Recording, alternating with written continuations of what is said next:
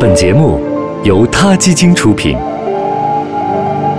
每个生命都重要。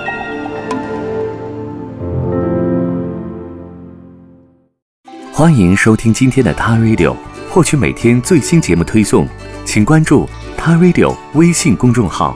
不仅有音频文字版，还有更多关于动物的精彩资讯哦。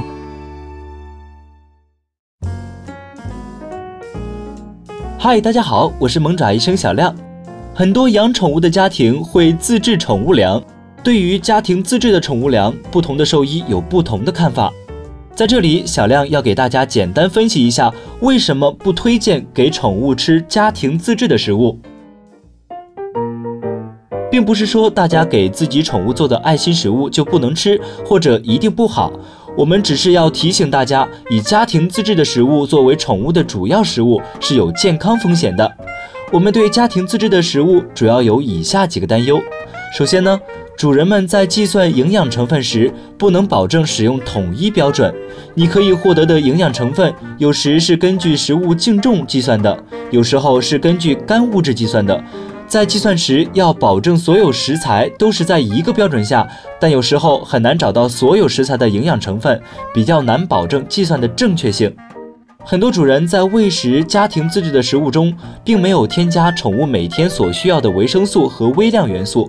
有时候仅仅靠食材是不能保证这些微量元素的供应的，比如说一般钙、维生素 B 等等就需要额外的添加。另外呢，很多主人根据人类的营养标准来给宠物准备食物，例如低脂、低胆固醇等等。事实上，猫咪作为食肉动物，狗狗作为杂食性动物，它们的营养标准和人类差很多。猫咪每天的食物中需要百分之五的脂肪摄入量，但是我们人类的姑娘们一般不会这么吃哦。很多主人喜欢使用未经高温消毒的生肉骨。尤其是给狗狗准备食物时，这其实造成了很大的安全隐患。生肉中很容易有各种细菌，例如沙门氏菌。专门经过消毒检测的食物，有时都会有个别的细菌超标。自己在家准备的食物，在细菌污染这方面的危险系数则会更高。还有的是，很少有主人会使用秤来称重。有些主人还会根据冰箱里剩了什么来决定下周宠物吃什么，这种食物成分的不稳定性也有潜在的危险。能不能做好食物的储藏也是我们担忧的。腐败的食物会刺激宠物的肠道，同时也会造成细菌感染等等。而且食物腐败初期，很多状况是不能用肉眼观察到的。最后还要说一句。不是说能保证以上几点能做到的食物就是安全营养的宠物食物了。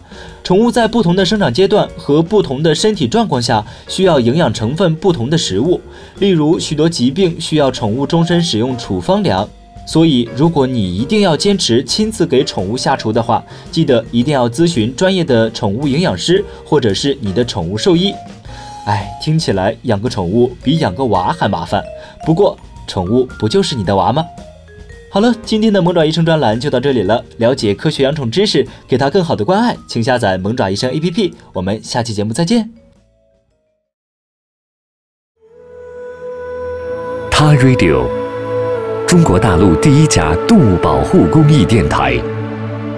在这里，我们讲述动物的喜怒哀乐，尊重生命，善待动物。他的世界，因你。而不同。